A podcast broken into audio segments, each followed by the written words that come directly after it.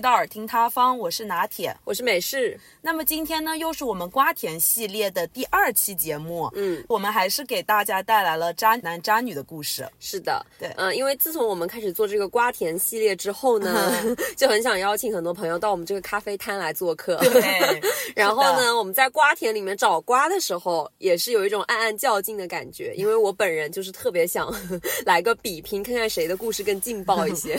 可以的。那大家今天听一下我这边准备的和美式准备的故事，看一下是谁的更劲爆一点吧。嗯嗯，因为其实我们有真的有很多东西想要吐槽给大家，但是不知道在平常的节目里面怎么穿插进去，所以哎，我们一想就说不如就专门做一个这样子的一个合集，对。然后之后大家可能会听到我疯狂开麦，就开始骂人。好的，好的。那就从我的这个故事开始吧。嗯，我的这一个的话是吐槽一位渣男的，然后故事主要是围绕着男女主展开。女主呢，其实是我大学期间的一位学姐，然后我们就叫她白姐吧。那白姐呢，她不仅成绩好，她还长得特别漂亮。就有点像是那种呃小说里面的女主，没错，因为我经常看她朋友圈，我就感觉哇，她真的是一个特别阳光积极的人，然后又长得又很好看，我就会心里就在想说，嗯，这种人一定会很多人追吧，那种感觉。不知道为什么就自动带入了那个学姐的形象，就是之前有一部剧是最好的我们最好的我们里面的那个入入落纸，落纸，对落纸，嗯，有点像，有点像。然后男主人公呢，他其实是一个惯犯，嗯，我们叫他小佳吧。然后他跟白姐呢，他们是在朋友聚会上面认识的。又是朋友聚会，嗯就是这些朋友能不能不要老聚会？嗯然后小佳呢是比这个白姐低两级，所以是有点像弟弟款的。嗯嗯嗯，，看上去特别的校园，因为我也有在朋友圈看到过照片。他的眼神里真的都透露出来一种很清澈、很清愚蠢纯的感觉，不愚蠢哦，就是，嗯我不知道你知不知道有一个演员叫做周翊然，我知道，我知道，嗯，很嗯。像，就是哦，是那一个挂的，那一个。挂的弟弟类型，然后很清纯，对不对？很校园，我感觉。我觉得他是清纯哎，就比较青春的那种感觉吧。对清纯倒是也还好，就比较青春，嗯清澈的感觉。就感觉很很像天蝎座，不知道为什么长了一张天蝎脸。对，所以看上去就是感觉有些人畜无害吧，我自己是这么感觉了。嗯但是没想到，就是这样的一个人，却让白姐如此阳光的人经历了漫长的黑暗。嗯哇哦，我接下来会开始，我们会一桩桩事情来说啊。我们先从程度最轻的开始，因为我今天将要介绍的呢是这个小家的七宗罪，它一共有七宗罪。好，你先我整理了一下，紧开始吧。好，从第一宗罪开始啊。嗯，在这个白姐跟小佳在一起的这个期间呢，不知道是出于什么目的，这位小佳经常会介绍白姐和自己的暧昧对象一起玩。我解释一下是什么意思啊？比如说，就有很多次周末的晚上，这个小佳就会问白姐说：“哎，你要不要去玩剧本杀啊？和我的几个朋友一起。”然后这个白姐去了之后呢，发现有男有女嘛，就没有起疑。对对对，就很正常的那种朋友线下的联谊。但到了后期，我们白姐在半夜偷偷查看了小佳的手机之后，才知道，原来他们经常不定期一起去玩的女生当中，不仅有这位小佳之前追了很久没追到的女生，还会有小佳在微信上一直聊天、关系很暧昧的女生。呃，所以他就相当于把这些女生一箩筐的全叫上了，是鱼吗塘一样。真行啊你啊！而且呢，我刚刚提到的那两个暧昧的女生，她们压根就不知道这个白姐是小佳的女朋友。他男生对所有的女生都是说，哎，就是所有普普通朋友一起来玩，哦，他对外宣称白姐就是他的普通普通朋友，对，是的。哎那他们在这个剧本杀的时候，没有一些亲昵的举动，会让对面的女生引起什么怀疑怀疑吗？哎这就是海王的牛的地方了，你就不懂了，吧？他是真觉得女生好骗啊！我天，嗯，而且呢，重点就是不止这两个哦，就是嗯白姐算了一下，零零总总加起来，相当于这个小家每天都没闲着，平均同时吊着四位女生。时间管理大师啊！对，我就想问说，这是有什么 KPI 一定要完成吗？有的，是什么公司？是所？以是那个海王是有一个榜单是吧？就是谁的那个那个叫同时的就榜就要被嗯刷下去了，凌晨零点刷新是吗？真的好。刚刚这个程度，我不知道大家还能不能接受啊？我们继续第二宗罪了。嗯嗯，这个小佳跟白姐在一起之前呢，她是会不定期的约 P 的。约嗯嗯嗯，嗯，对。虽然说确实啊，在两人确定关系之后，他是很坦诚的跟白姐说了这一点。那白姐呢，她也比较大方嘛，就是说也表示尊重他的过去，嗯，就是说不会再嗯。介意什么的。OK，我这里插播一句，嗯，我觉得怎么说呢，就是。他虽然坦诚，但是这个过去和他的未来，我觉得是不冲突的，好吗？就是我觉得就完全可以把他那个承诺当放屁，就是他说他不会再那样做，基本上就等于零，好吗？他就就是是只有一次跟无数次我，感觉就感觉只是跟白姐通知一下，就是说我有这样子的，之后你发现我真的不要太惊讶哦，我已经跟你说过了，就那种感觉。对，美式预判的没有错。令白姐窒息的是，偶然间就他们在他们在一起之后，她在小佳的手机上发现，即使他们两个在一起了，她也没有和屁友彻底断联，不管是聊天还是见面，还是照旧。还是照旧，嗯嗯嗯，然后呢，这个白真没让我失望。这个白姐实在受不了了，然后呢，还是在她生日的那一天晚上，她痛苦恳求了小佳整整一晚上后，小佳才不情不愿地删除了屁友的联系方式。问号，这嗯个白姐我真的要打一个问号，就是你不觉得很像之前某乎上面爆火的那个帖子，就是在女生生日的那几秒钟时间里面，图书馆馆停电，她到底在想谁吗？心里到底在想着谁？就很离谱啊！嗯不是，她都已经有，哎，难道是大家的底线不一样吗？嗯就我觉得是不是真的很喜欢，就觉得他会改啊？哎，所以如果是你的话，我一般是听到他之前有这个呃屁屎，我就基本上已经就是拜拜了。哦是，就 no 是吧？no，、嗯对，就很脏啊，我觉得。对。虽然说小佳删除了这个屁友的联系方式吧，但是白姐呢当时还算聪明，她留了个心眼，她记下了那个女生的微信号，你不是你的聪明干嘛老是用在这儿呢？对，然后她让自己的朋友去加了那个女生，那这样不就能看到那个女生的朋友圈了吗？对的，嗯对，然后通过这个朋友才知道，生日那晚后，小佳很快就与这个屁友，就这个女生恢复了联系。嗯因为屁友的话，他会在朋友圈里发一些文字跟图片啦，然后小佳和他两个人也会很亲昵的在朋友圈互动。因为我觉得这个小佳可能不知道，就不觉得说白姐会有这个女生的微信，所以呢，她非常明目张胆。我沉默了。嗯，还没完，不仅如此，更甚的是，第三宗罪啊，这位小佳经常会莫名其妙的提分手。比如说，我举几个例子吧。今天早上可能还好好的，就互相报备，说我起来啦，干嘛了？但是呢，下午可能因为白姐下课拖堂了，迟到了一会儿，小佳就会直接在街上甩脸子，直接就会 PUA 白姐。譬如说，他会说：“你知道我站在校门口有多冷吗？我站在这里等了你半个小时了，我们原本要去的那个餐厅也都错过预定的时间了，你可真行啊！不是，我想说，bro，你可以到建筑物里面去等。没有人会傻到在街上等吧？啊，因为就？是学校的那个建筑物里，一楼都有休息区啊，就有那种就是给大家打字啊，然后就码 paper 的那种地方啊，就你干嘛不蹲那？是你自己傻哎、你还要在那个风雪里面等，但他还是嫌慢啊，就说你真的太慢了。没有我觉得他去吃什么？我觉得他这个小佳，他可能就是已经有分手的这种预谋了，他只是在等一个这样恰好的时机，所以相当于他们日常生活中所有可能对普通情侣来说看似很不起眼的小事，这个小佳都觉得是一个绝佳的机会，嗯呃，可以让他顺理成章的提出这个分手。但是奇怪的就是，那为什么又要原谅，就是又要在一起呢？等一下，等一下，为什么我们现在节目的走向很像那个《非诚勿扰》里面那个孟非在那个地方点点评？评。嗯，继续啊。而且我前面也提到过嘛，这个白姐其实她挺漂亮的，但是呢，小佳却经常会 PUA 她。她是什么样的方式呢？就是大家知道，一般刷抖音，比如刷到有意思的视频，不是都会分享给自己的朋友吗？嗯就比如说像我看到一些搞笑视频，我就会随手分享给美式，是的这样子。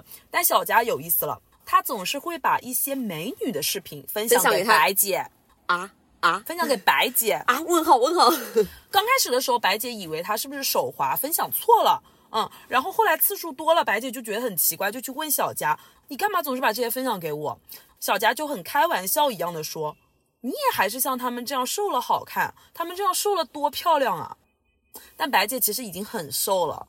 就是很奇怪，总是感觉有一点想挑起他的那种雌性竞雌对竞雌性竞想挑起，女性雌竞的心理，对然后想然让她更漂亮她就很暗爽是吧？就在那个感觉里面沉浸在那里面说啊，这么多美女都喜欢我，选妃感一样啊、然后我就很爽是吗？那直接让白姐甩手，直接转发一个那个视频给他说，你也是，你还是死了更好，你也是，你闭嘴的时候最好。嗯而且更离谱的还没完，有一次不经意间，白姐跟小佳两个人窝在家里的沙发上看电影，嗯小佳突然冷不丁的来了一句：“哎，可惜了，你不是 C H U 女。”他们都说 C H U 女身上才有体香。What What？是不是很离谱啊？给我死！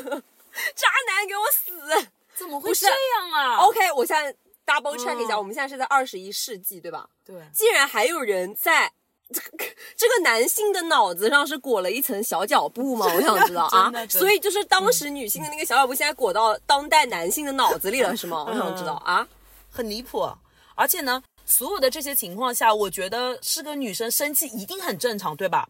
我现在都局外人，我都已经要气死了，我感觉。嗯，但是不管是这个白姐被他就是 CPU 呃 PUA 之后，又或者是吵架之后，只要他表现出情绪低落、失控的样子，他又会又会提分手，他又会提分手，他会说你不要这副样子弄啦，我觉得很累，你能不能情绪稍微稳定一点？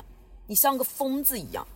他就会这样讲，我觉得“情绪稳定”这个词真的不是这么用的，好吗？就是哦，你都已经 PUA 完别人了，你要让别人就是情绪要稳定，OK，我想说，如果嗯听到这里，大家感到双手握紧、很气愤的话，推荐大家去看一下一些美剧，就是有点像那种绝望主妇一样，就几个主妇联手起来，然后把自己的丈夫反杀而死的那种，我看的很爽。是的，是的。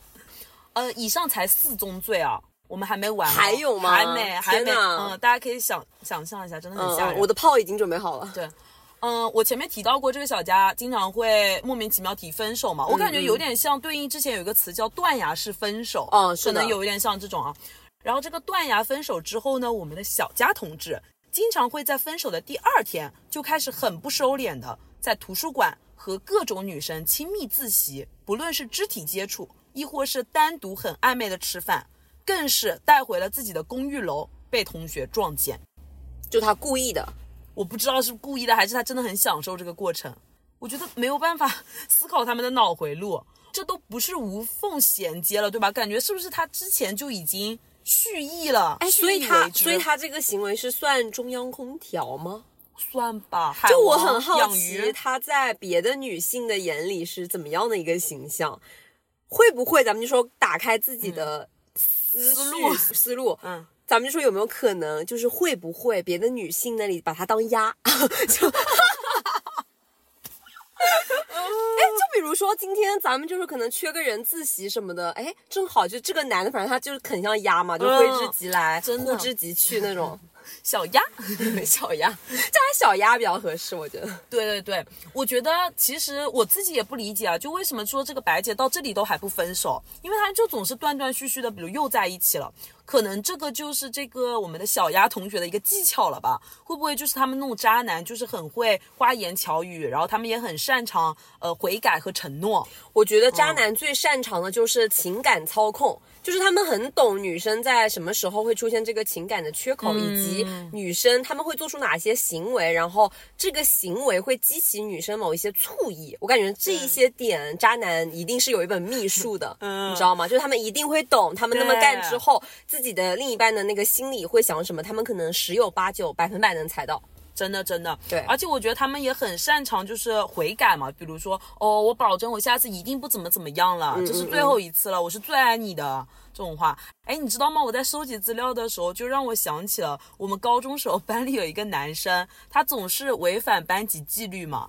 然后我们班主任你还记得吗？美师就评价他说：“你啊，道歉是诚恳的，但就是不敢。” 我记得他以前就是每次都是双手交叉垂在身体前面，然后不停的低头道歉。我记得特别像那个韩式，就是苍蝇搓手，搓手你知道吧？嗯就是就最后一次，最后一次就那种感觉。然后他每次总是一波人里面道歉是最快的，最快的嗯但是往往这样子的人，我感觉他的道歉是最没有价值的。因为他没有思考过，他就道对，歉，就是这个行嗯为对他来说是没有什么一个价值的行为，就是他不懂道歉这个词所做出来这个行为的时候，对于他人来说是怎么样的一种分量，在他们那里可能就是轻如鸿毛，就非常简单的一件事情。哎，你比如说来道歉给我看看。先道歉再说。对对对对对，嗯，我觉得这个也差不多，反正他啊，对，小佳也是这样子的，所以他总是能轻松的挽回这个白姐。嗯，而且真的，我感觉就是，如果你看到过照片，搭配她那张清纯的脸，真的能让你相信她是一个好人，她真的会改。哦，那个男生吗？对，小佳，所以还是看脸是吗？嗯，可能是的，所以就嗯带来了无休止的妥协嘛。然后白姐呃还有提到说，最后一次发现这位小佳说谎，嗯然后白姐问他说：“你能用我的命发誓吗？”小佳也是脱口而出谎言，并用白姐的命发誓自己没说谎。不是，白姐，你何苦呢？你用他的命发誓呀、你干嘛用自己的命发誓啊 我？也有点不理解，但是白姐呢，就是想说，感觉真的就是面对着一台机器一样，就是他是没有感情的，就你让他说什么他都可以说。我觉得这个小佳对于这个白姐的感觉，并不是说很认真的把她放在一段正式的关系里，嗯而觉得可能就是说。甚至啊，我有一种比较邪恶的想法，对这个小佳来说，会不会有了一个女朋友的称谓，就是他身边这个位子有一个人填满之后，会对于他做出那些中央空调的行为会更加刺激，一方面是刺激吧，第二方面就是感觉会更加的顺理成章。你你懂那种感觉吗？我不哎敢懂啊 谁谁我懂懂我？谁懂我现在描述的那种感觉？嗯就是嗯他有一个女朋友之后，嗯然后呢，这个位置不管是谁都行，但他只哦要有一个女朋友。我觉得我分析过他的心理啊，会不会他在别的女性那里，他自己会认为说，哎，我有女朋友，但是怎么怎么样，说明我这个人很有魅力，哦但是我还是对你很好，什么什么的，就、你懂那种感觉，就有点不亚于那种结婚了之后偷吃的人的那哦种 感觉，你知道吧？嗯，有有一点懂，有一点懂。我不懂为什么我会这么分析啊，但是我感觉好像是的。好，那我们继续吧。第五宗罪后面会越来越 drama，以及真的是很吓人了。呃，不知道是不是因为这个小佳对我们的白姐时不时的精神控制和断崖分手、欺骗啦这些事情，白姐跟他在一起的期间呢，是患有心理疾病的。哦哦，嗯，有哎，我发现就是跟另一半谈谈谈谈恋爱，谈出一些，比如说诸如抑郁啦这些。呃，心理疾病的人、大有人在，大有人在因为我记得我们高中有一个学姐，也是因为跟她男朋友就是爱的太深了，可能，然后被那个男的也是疯狂 PUA，PUA、到他后面就是也是很严重的一段心理疾病，导致他大学都辍学。嗯嗯，是真事哦，然后就真的是我们很近的一个学姐，然后大家都知道她的事情啊，的。然后我们知道她的后续就是她后面也变成同了，对。对对对，她变成了 lesbian，对。然后就是因为那个男朋友。情商吧。对对对，那我们白姐呢，她也是有定期去看心理医生进行治疗的。呃，这边坐标是英国，然后我们的白姐呢也有和医生有约定的一个应急流程，所以可能只是说她情绪上会比较难控制，但实际并不会有很严重的问题。抑郁症可能它分呃严重的程度，就有些可能重度抑郁的话，它真的是需要很好的看护起来，对对对，啊但是白姐的话并没有说特别特别严重，嘛，对她不会对别人造成伤害的。对对，我觉得就但他自己很痛苦，是的，她有到需要吃药控制的，有的，哦有的，但是其实都是能控制得住的，嗯嗯，就是不会对别人说造成什么伤害。但是小佳很过分，她并不这么想，她不觉得说白姐是能控制的。在白姐某科期末考试的前一晚，因为复习嘛，大家都知道，本身压力就很大，就很崩溃，对不对？是的在此基础上，白姐刚好又无意间发现小佳又重新开始和之前一位暧昧过的女生聊天，一时之间，他们两个人就爆发了激烈的争吵。白姐就开始崩溃大哭，她把之前心里积攒很久的委屈都倒了出来，很久很久都没有停止。她确实有点精神崩溃了。嗯嗯，小佳这个时候做了一件事情，朋友们，她把她送到精神病医院，她竟然报警了。没错，没事，你猜的没错。她竟然报警了，因为白姐这个时候是在精神崩溃的一个边缘嘛，所以她用尽了全身的力气想去控制自己，然后她也想劝阻小佳，想解释说自己真的可以控制得住，自己真的没关系，只是说现在哭的有一点停不下来而已。但一切都是百口莫辩。小佳以为了白姐好，觉得白姐已经控制不住自己了为由，不顾劝阻，报警把白姐送进了当地的精神病院。不是啊，我真的很想说。白姐，她现在所有这些不都是拜这个小佳所赐吗？她你有什么脸？你有什么脸把她扭送到精神病医院啊？我觉得最该去精神病医院看看的是小佳本人吧。他是不是有情感的那种，就是你知道那种缺失啊，就导致他这个人对情感所缺失，自己可能受到了一些负面的东西，他向外辐射出的也是那种恶意的东西，导致他要去伤害别人，达到自己的这种满足欲。他自己这种不也是一种精神病吗？我在想，你知道，我当时瞬间就想到我们两个一起看过的张子枫的一部剧叫《回来的女儿》，嗯然后那个里面她不是就是被她的一个妈妈恶意的送进了精神病院吗？我感觉真的很绝望，就是你是一个正常人，然后你要去解释自己不是精神病人，是的，哇因为，他坐标在英国嘛，那英国对那边的精神病院也是这样子的嘛，就呃是需要不断的去证明自己是正常人，但是你在证明的过程中，医医生一直都说你不正常。没错，你听我讲啊，嗯，这个小佳报警之后呢，白姐在崩溃中等来了警车。呃，因为坐标英国，然后到了医院之后呢，医生是表示只能先收纳白姐一晚，第二天必须要评估后再送她出院。嗯所以还是要评估的。所以当晚白姐也是被医院进行了封闭管理。哦，嗯，对。不过还好，万幸的是啊，第二天顺利的离开了医院。嗯，就是那还是比较人性化的。对对，评估完了之后就离开医院了。嗯，因为但是我不是很了解，所以国内的精神病院它是需要就是家属的许可，就是医生要跟家属商量，然后如果家属不同意，相当于监护人不同意的话，你就没有办法出院，还是病人可以自主的？对，还是说评估好了对医生评估。好就能出去？因为我的信息来源这方面比较的片面，我都从影视剧我当也是影视剧，所以我就在我的印象里总感觉好像国内的精神病院是不是需要自己的呃亲人、亲属或者是监护人得到医生的那种批准啊，然后什么的，双方批准才会出院，那就很绝望了。真的哦，因为总是在见到有一些争家产的人，刻意的把自己的长辈送到精神病医院，然后不让他出来。这一点我不知道，但是我在查小红书的时候有看到，他们好像说，你进入了精神病医院之后，千万不要一直在那里说自己不是疯子，不是疯子，你要冷静的配合医生做评估，这样你就能顺利出来。就是说，千万不要像那个张子枫在那个电视剧里一样，就拼命的大喊说我不是疯子，真的有一种逃出疯人院的感觉，很吓人。但是呢，因为我前面提到这个是白姐期末考试的前一天嘛，嗯所以她相当于是直接错过考试。我觉得大家都知道的补考的一系列的事情真的很麻烦烦，嗯嗯，而且如果要补考的话，就是需要 delay，对就 delay 到后面可能好几个月。第二个学期才能重新考，对，然后相当于于那个假期都过得不是很好，因为你知道要一直准备那个考试的事情啊什么的。没错对，然后也会影响，如果他临近毕业的话，也会影响到他后续的毕业什么的。当然当然对对，但是我觉得话说回来，还是这个送进精神病院最吓人。真的，你说，而且又是异国他乡，嗯嗯。哇，你如果一直关在里面呢，而且他本身情绪上就不是很稳定，我觉得他就很无助嘛，就感觉整个人很脆弱。我觉得她很信任她男朋友吧很，信任，嗯，嗯是的，唉，下一个第六宗罪，我当时听到这个第六宗罪，我真的大跌眼镜，我真的吓死了，真的吓死了。某一次，白姐和小佳一起出门去和朋友聚会喝酒，那白姐当晚呢，她可能喝的比较开心，嗯，就喝了很多酒，然后基本上是属于失去意识了。嗯结果聚会结束，小佳把白姐带回家后，还是和迷迷糊糊的白姐进行了那个行为，而且在那个行为结束后，对无意识的白姐不管不顾，导致白姐尿路感染致尿血一整天。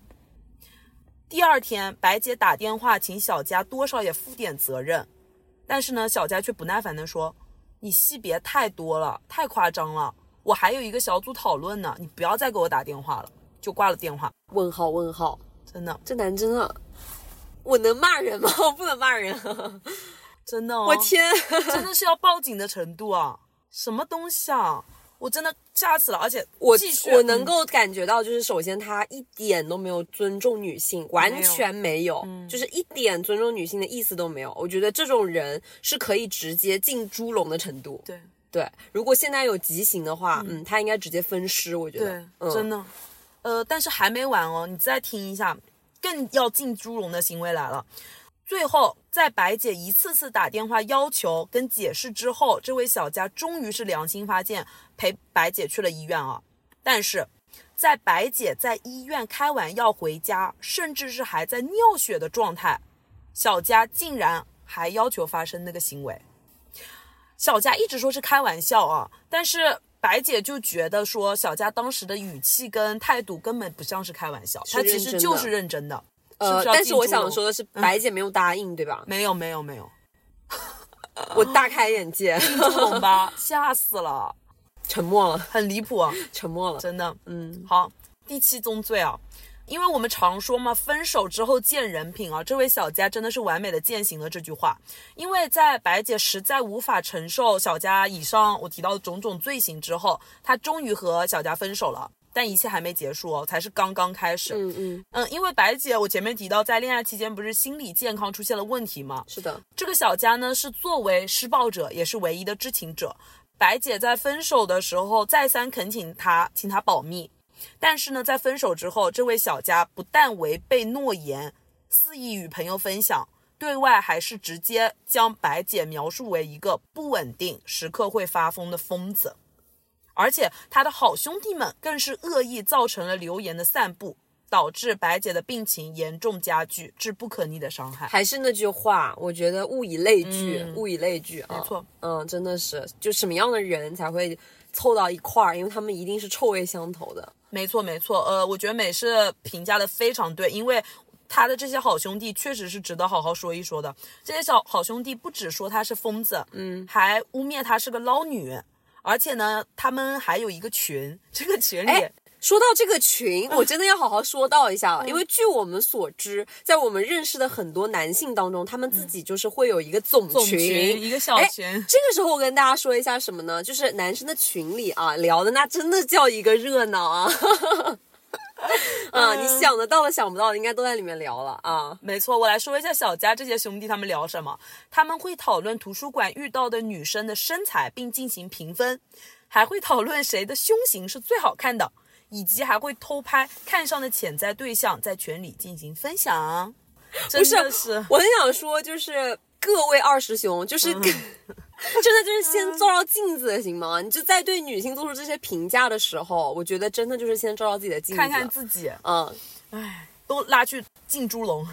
而且白姐把以上就是我刚刚有提到的，包括一些更多的就是小佳真实说过的话、做过的事，发在朋友圈的时候，小佳的回应和对朋友的解释，不过寥寥一句：“她是个疯女人，别信她。”就是他直接就把她画成了疯女人、疯子，就是让他根本就没有办法去辩驳，就好像他的辩驳都很苍白无力，没错因为他是一个疯子，就那种感觉。对对对，嗯。而且我觉得这个小佳真的她非常的懂制造话题和传播谣言。哎，这个小佳不去玩营销，真的可惜了呀。嗯、真的，他很懂，他很懂，所以呢，他泼了白姐很多很多的脏水，嗯嗯。但是呢，他却一点都没有受到伤害。作为施暴者，哦，我觉得这种事情已经见多了，嗯嗯，真的就是作为施暴者来说，完全不会受到任何的制裁。没错。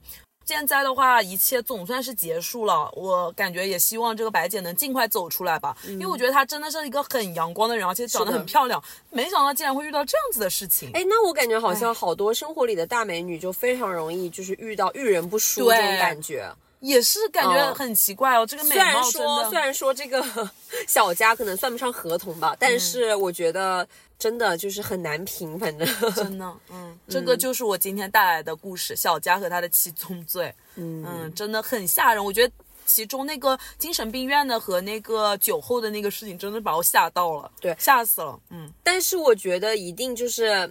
要注意的一点是什么呢？就是我感觉我们总结一下这个故事吧，啊，因为我就是感觉好像在小佳和白姐这个故事当中，这个白姐吧，总觉得她怎么说，太过于把自己袒露给自己的另一半了。就是我总感觉在这个关系当中，亲密关系当中，就是你也不要完完全全的交底，对，至少刚开始千万不要，你千万不要完完全全的交底，对。因为我觉得，但凡这个白姐她自己是会对另一半有最后一层防线的，嗯她可能都不会就是崩溃到那个地步。对对对，是的，啊，因为她太相信她的另一半了，就真的是完全交底了。他真的把真心掏出来给别人看，对，所以就嗯相当于她后期的所有呃小佳对她的种种行为，都是她自己亲手交给她的剑。对对对，哦，嗯，一件一件刺刺在她自己的身上，都是她亲手把底交给她的，嗯就这种感觉。嗯，确实确实，我觉得反正就在什么关系里面啊，其实说白了，感觉就是跟亲人可能也是一样的。是一样世界上最值得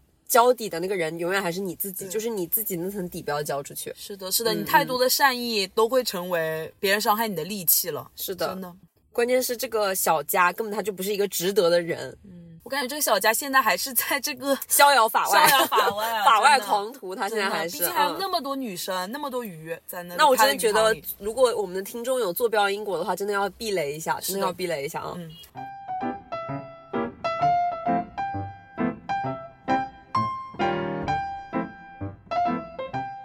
好的，那刚刚拿铁给我们大家带来的是一个渣男的故事，那我现在就很应景的来一个渣女的故事吧。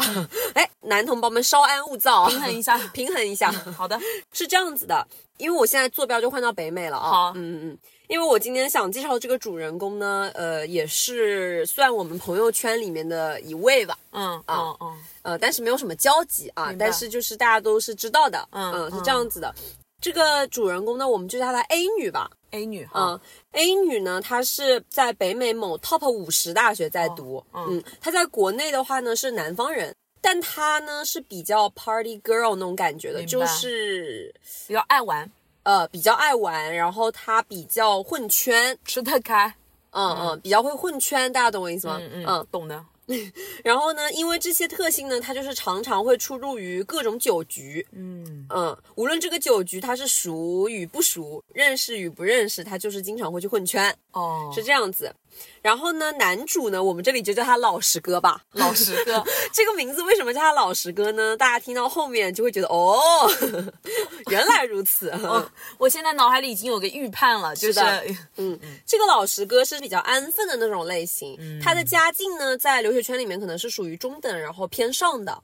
哦，那还行，嗯嗯，就是也是出手比较阔绰的那种感觉吧。他呢也是会参加一些酒局社交，但是不多，他只是偶尔去。然后去的话呢，也都是呃朋友撺的那种局，会叫他一起去聚会什么，他就会去一下。但是呢，也是比较少的频率，而且也都是呃朋友介绍才会去的。他平常呢，基本上生活也就两点一线吧。呃就有点像是那种，馆嗯，他主要就是按部就班的去上课呀，然后这样子，哦然后他空闲的时候呢，就是会去健健身，就真的是很很自律，嗯，嗯，还是相对来说比较自律的吧，最多就是可能熬夜打打游戏什么的。明白。然后他也没有什么不良的嗜好，顶多就是可能会抽一点烟，嗯嗯，可能压力大会抽一点烟。嗯，然后这个男主和我们主人公 A 女呢，也是在一次线下朋友的酒局上认识的。哇，我发现进入大学之后，大家聚会就是唯一的认识的场所了，嗯，那还是拿铁比较狠啊，去去酒局直接先吃一颗头孢。嗯，他们是在朋友的线下的一个酒局上认识的嘛。然后两个人呢，当时可能也是属于直接看对眼了。哦，情投意合了，嗯，呃，大家嗯是的，然后私下呢就联系了几次，嗯，明白。然后呢男主呢老实哥啊，就直接对这个 A 女表白了，哦，嗯，然后 A 女呢也是顺势接受了老实哥的表白，所以两个人后面也顺理成章直接在一起了，嗯，刚开始的时候吧，老实哥呢就会觉得这个 A 女秉性应该是属于比较纯良的那种类型。嗯为什么呢？因为这个 A 女的啊她整个人的外貌啊什么看起来都是比较温柔的那种感觉的，就比较温柔风啊那种嗯、感觉。然后呢，这个老实哥导致他一度以为自己遇到了自己的真命天女，嗯。但是没想到，到后面慢慢接触相处开来，A 女的真面目才开始渐渐的暴露出来。哦，嗯，老实哥现在还沉浸在自己给自己制造的那种真命天女的粉色泡泡幻想当中。是是是，他以为自己遇到对的那个人了，嗯，对对，然后老实哥不知道有没有交底啊，但反 正就是，嗯。可能是奔着结婚那块去的吧。是是。嗯，那这个男主和 A 女呢，刚刚有提到男主可能平时会抽点烟，对，然后说来也巧，他们俩在一起之后呢，发现两个人都特别喜欢抽某一个品牌的同一个嗯口味的香烟。对，这个香烟的口味呢，我觉得应该是属于那种皮革味里面混了一点菠萝味吧，就很独特嘛，嗯可能嗯。然后有一次。这个 A 女和老实哥在一起，刚刚点完外卖，他们点了个外卖，然后吃完，嗯，男主呢正想来一根烟的时候，他发现自己的烟呢就是已经抽完了，哦所以他就提出要从 A 女那里拿一根过来抽，嗯然后呢他就顺手从 A 女的口袋里拿了一支这个烟开始点，对，就开始抽起来了。哎，但是他这个时候就发现呢，哎，为什么这个 A 女的香烟跟他自己抽的尝起来味道会有一点不一样？哦，嗯然后呢，他就觉得有一点，可能有一点卡嗓子啊，我也不知道具体哪一种不一样，反正就可能有点卡嗓子吧。然后他就觉得有点狐疑，嗯，所以他就直接去问了这个 A 女，老师哥也比较直接，他直接去问了这个 A 女说，哎，为什么你抽的这个烟跟我抽的感觉平常尝起来味道不太一样？嗯，啊，然后这个 A 女呢也是比较诚实的，这里她直接就跟这个老师哥坦言了，说她的烟里面呢是加了一点猛料。啊，是我们想的那个不能播的猛料吗？呃，具体是什么猛料呢？我也怕平台审核卡我，所以我就不跟大家说了，好好好大家应该就知道的吧，就是家国比较常见的一些猛料。嗯然后呢，这个 A 女呢也是一直去怂恿我们的老实哥，说让他试试，让他试试。啊，嗯嗯。然后呢，这个老实哥呢就感觉很害怕，嗯，因为他平常就不是对啊，对啊，嗯，不是玩咖，嗯、花的人嘛，他就感觉很害怕，然后就一直跟这个 A 女也是保持一个拒绝的态度，嗯，然后他也是几度去劝说那个 A 女，因为是他女朋友嘛，他几度劝说她，让她不要乱来了，不要瞎搞了，就不要再玩这些东西了，嗯嗯，他有去劝过她。一两次还好，A 女的话都是满口答应说，哎呦，我不会了，我不会了，我下次肯定不会再玩了。我玩这些只是因为自己平常压力呀、比较大什么的。嗯，然后随着这个老师哥对 A 女的劝说次数越来越多之后呢，呃，这个 A 女吧就明显的感觉开始很不耐烦了。嗯，他就觉得这个男主就是我们的老师哥真的是个事儿吗？就管天管地管那么多，就管得很宽，觉得他也是，他们这种人肯定不喜欢被人管，嗯，所以他也是有点恼火了嘛，就直言不讳的直接对这个老师哥说：“要你管，真他妈下头。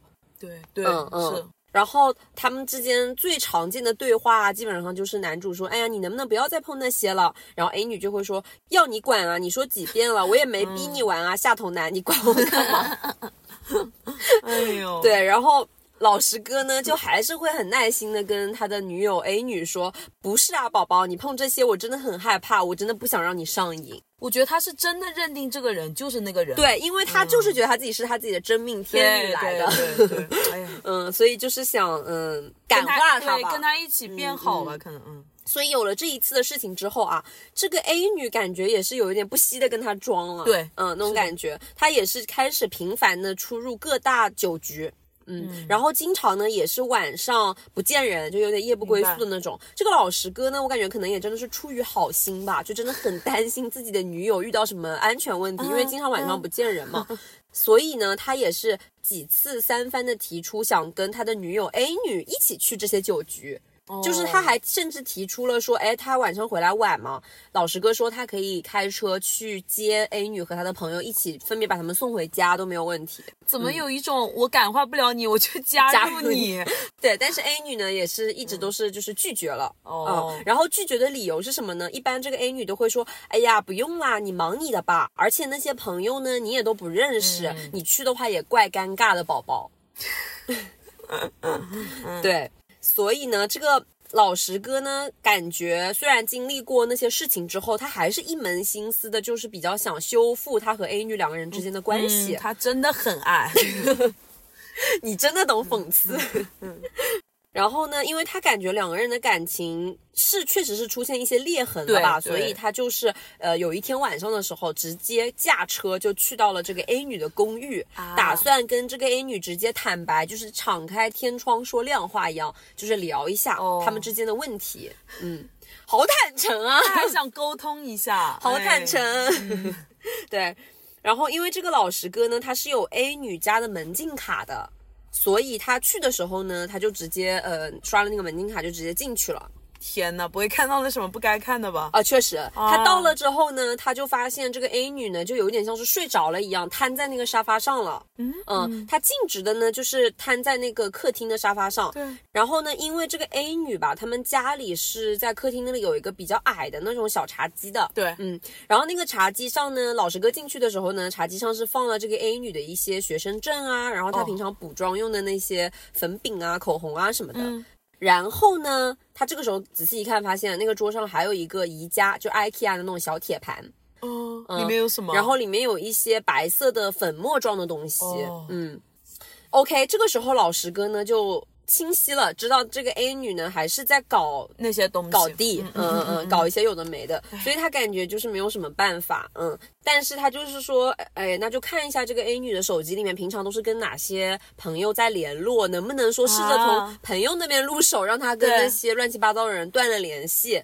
所以他这个时候呢，就说他想看一下他女朋友就是个 A 女的手机，嗯，他就打开了 A 女的手机，开始翻看嘛。哦。OK，结果好家伙啊，这个老实哥呢不看还行，一看呢就直接是打开了潘多拉的魔嗯，盒。对呀、肯定是的。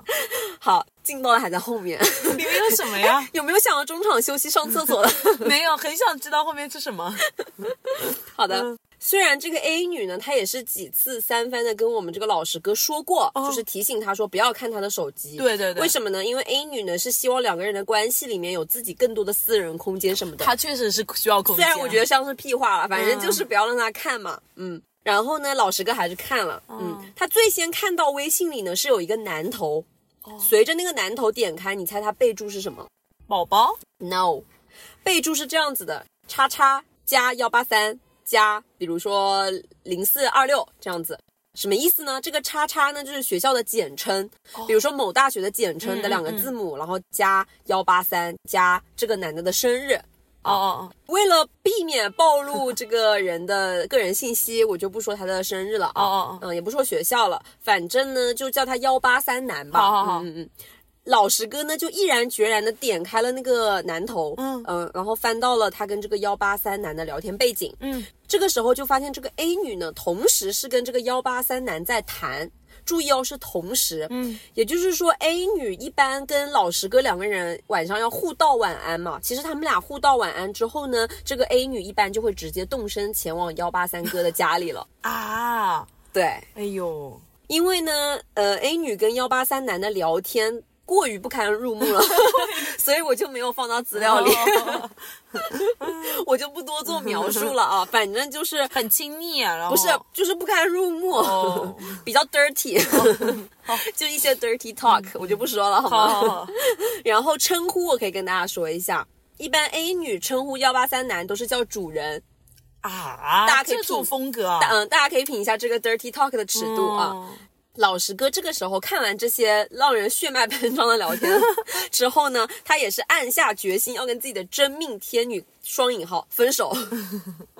嗯，做得好，嗯然后呢，他就开始截图这些聊天记录，以备后续他跟这个 A 女 还要我说还是男的聪明啊，这个时候都已经不理智了，还能够想到去截那个记录，我觉得所有女生应该都要学一下，好吗？都是证据。对，他还知道去截那个证据，嗯，他就是以备后续，如果他跟 A 女摊牌的时候，A 女会跟他扯皮，就比如说我否认啊嗯什么的，嗯对，然后他就直接摔门而出了。哦，OK，接下来想要去上洗手间的赶紧去上啊，然后准备小零食的也可以赶紧去拿来，因为要到本期我们的重头戏了。呃，你说，嗯，第二天吧，这个 A 女呢，她就清醒了，哦。所以呢，她也是知道了，呃，可能老实哥到过她家里，然后也发现了他们那些聊天记录吧，嗯对对。她就开始疯狂的找这个老实哥求原谅。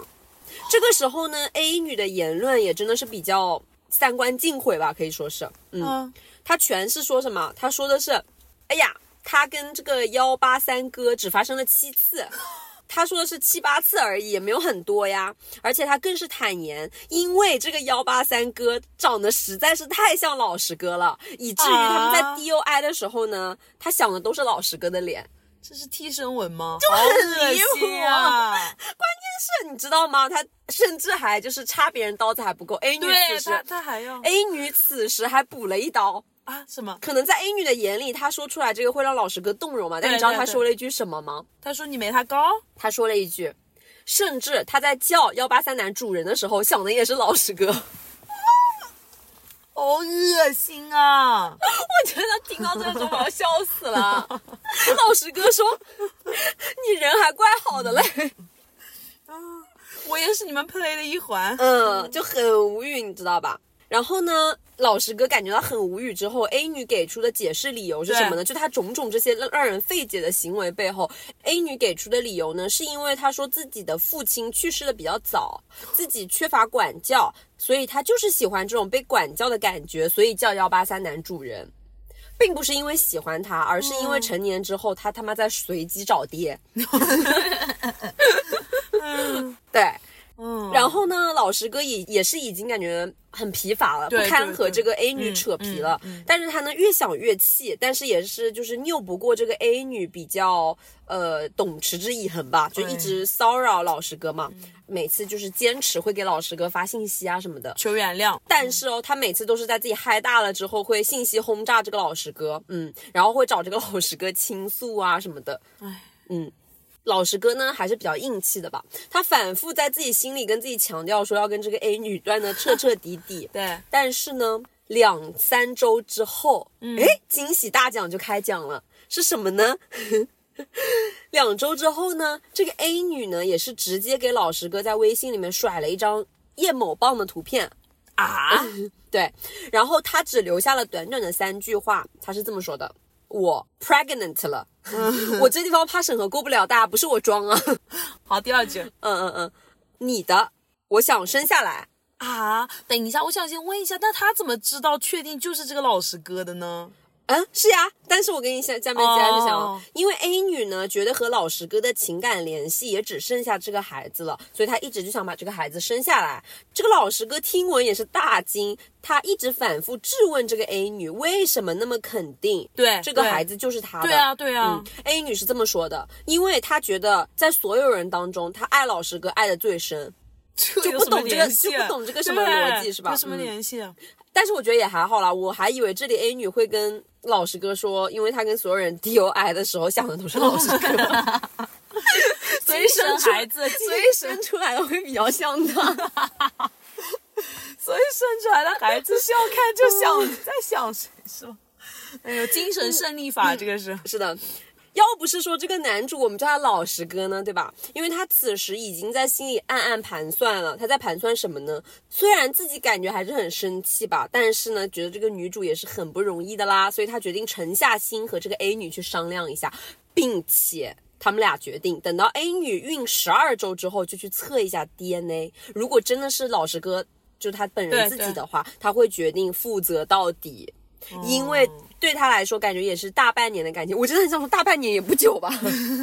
对呀、嗯哎呦，他还是决定嗯你这个名字取得真好他。还是决定负责到底嘛。然后呢，在两个人的聊天当中吧，这个老实哥也是频繁的提醒这个 A 女不要再去碰那些有的没的了。是是是嗯呃，肯定会对孩子有影响，要注意节制一些。嗯嗯但是呢，老实哥劝 A 女不要碰 D 的这些话头呢，A 女是从来不会在聊天记录里面接的，就她不会接老实哥的这个话，嗯那就是没有改。嗯而且这个老实哥呢，本来想的是说，哎呦，安安稳稳的度过两个月吧，就可以揭晓答案的谜底了。然后他当时还想的是说，哦，嗯，给自己吃了一颗定心丸嘛，就说没事没事，就等两个月吧，两个月之后就知道答案了。如果是真的，我就决定和他好好的过日子。真的老实，真的老实对实。，但是哦，还没等到两个月到。接下来发嗯生的事情，我觉得老实哥真的是可以当场去世的程度。怎么？是这样子的，他们俩达成共识之后呢，虽然这个 A 女还是经常会和老实哥有联系，呃，也就是不出意外就是嗨大之后的那种谈心吧，反正，但是唯一不一样的是什么呢？就是这个 A 女嗨大的次数也是越来越频繁了。啊，嗯，而且为什么可以这么说？因为从 A 女发出的语音以及呃文字也可以看出，基本上就是那种胡言乱语，哦哦哦就是那种神志不清。大家知道吗？就是那种神志不清发的那种乱码的那种，嗯，看不出这个人想说什么，就是一看就是嗨大了，神志不清。嗯对，直到有一天呢，老实哥他莫名其妙的被拉到了一个没有署名的群聊里，对，这个群聊呢只有三个人。A 女这个时候在老实哥还没有呃摸清情况的时候，突然弹了一条含糊不清、不知所云的语音对条。对对，但是哦，我们依稀可以看出 A 女说的是什么，让两男自己聊一下。这个时候呢，可能老实哥也是跟我们的听众一样，觉得一头雾水。对对 发生了什么所以这个群里是他 A 女跟幺八三。？OK，你听一下。嗯搞不清状况的老实哥呢，也是直接在群里发问说：“老婆，这是什么群呀？老婆，老不老实啊？”他更是在群里萌萌的发问说：“老婆，这是什么群呀不？”是有这么喜欢这个 A 女吗？我真的不懂哎。然后你知道吗？更搞笑是什么？群里剩下的另外一男更是大胆发言说：“不是哥们儿，你还没搞清楚状况呢，牛逼。”什么意思啊？这还不够哦，场面现在已经一度更混乱了，啊是吧？此时嗨大的 A 女 也是又弹出一条语音条说：“二五都是兄弟，C A O。”啊，啊，现在就场面一度混乱嘛，就是大家都不知所云。OK，此时三观尽毁的老实哥点开头像，才赫然发现另一个男生就是当时那个备注男，也就是我们故事里的这个幺八三男。而这个群，我跟大家说一下是干嘛的呢？这个群就是寻爹群。call back 一下，这个群是一个寻爹群。对嗯。幺八三男呢，交流下来也发现他不知道这个男主就是老实哥的存在，更不要说是说要跟这个 A 女啊分手什么的。然后呢，当两男还在群里面频频发问说什么玩意儿、什么情况，哥们儿你谁啊的气氛下，我感觉这个时候真的有一种颇有就是我是谁，我在哪，我在干嘛、啊那种感觉。啊这个 A 女这时候竟然大呼，也是发了一条语音条，大呼说哈哈哈哈哈，你们俩到底谁才是爹呀？真的是嗨大了，然后就是最后呢，嗯这个老实哥是加上了这个幺八三男，然后两个人交流下来才发现呢，这个幺八三男其实已经跟这个 A 女吧在一起很久了，嗯而且一度呢两个人也是到了谈婚论嫁的那种感觉。嗯，这个 A 女呢也是说要对这个幺八三男，就是让幺八三男对他们两个的孩子负责，啊并且她也是要。这个幺八三男频频发誓说，声称这个孩子一定是幺八三男的，就是这个 A 女跟幺八三男也是口口声声的发誓说这个孩子一定是他的。我觉得他就是两边都做好保底项，这样是的，然嗯后他更是在群里面直呼说我不管了，你们俩自己聊聊吧，看看到底谁才是爹。哎呦，这 对，但是呢，至此老实哥也是才发现，原来他自己才是那个小三。嗯嗯，就是他惨还不够，他没想到他到最后他其实是别人情感里的那个小三。嗯嗯，嗯，故事就到这结束了。是，的，哇，我觉得你这个名字首先取得很好，真的很老实啊，而且他真的很爱这个女的，很爱他，看看他有多爱吧。我真的不理解。嗯，唉，总结一下，从此世界上又多了一个伤心的人。我感觉他们两个的裂痕就是在第一次就是发现那个女的碰那个地开始，我觉得他们其实中间就是有裂痕了，因为我觉得他们根本就不是一路人，就不是一路人，怎么可能走得到一起啊？我觉得其实那个时候老实科就应该分手。对，我觉得这个，但是你知道的嘛，因为可能渣男渣女都比较善于伪装吧，有一点像是人类里面的变色龙，对他们就比较会伪装，所以感觉这个老实哥吧，也是被怎么说呢，醉倒在了温柔乡里，你懂吧？就是，嗯，感觉被外表所迷惑是的，是惑的了。，我觉得这个 A 女手段还是比较高超的。对，而且因为他前期他一度就是不会展露自己呃这样子的秉性，然后他一开始也没有透露出他自己玩的就是玩地啊，就搞地那些有的没的，对。所以你可能知人知面不知心吧，你嗯从正常交往下来看，没有深交，你也不知道他是一个怎么样的人。觉得从这些外表上判断，他自己遇到了真命天女吧？可能真的真的嗯。嗯，但我觉得大家如果发现的话，真的一定要远离这类玩低的人啊！真的太吓人，太不是这个真的是法制卡，我觉得你知对道啊吗？，呃，对对，这是法制卡，哎。嗯，好的，那大家可以比一比我的呃小佳跟白姐的故事和这个老实哥和 A 女的故事，大家觉得哪一个更加的吓人？是的，嗯，好的，本期节目就到这里结束了，大家可以敬请期待我们后续更多的故事。感谢大家收听本期的耳听他方，我是拿铁，我是美式，点个关注不会迷路。我们下期见，拜拜。拜拜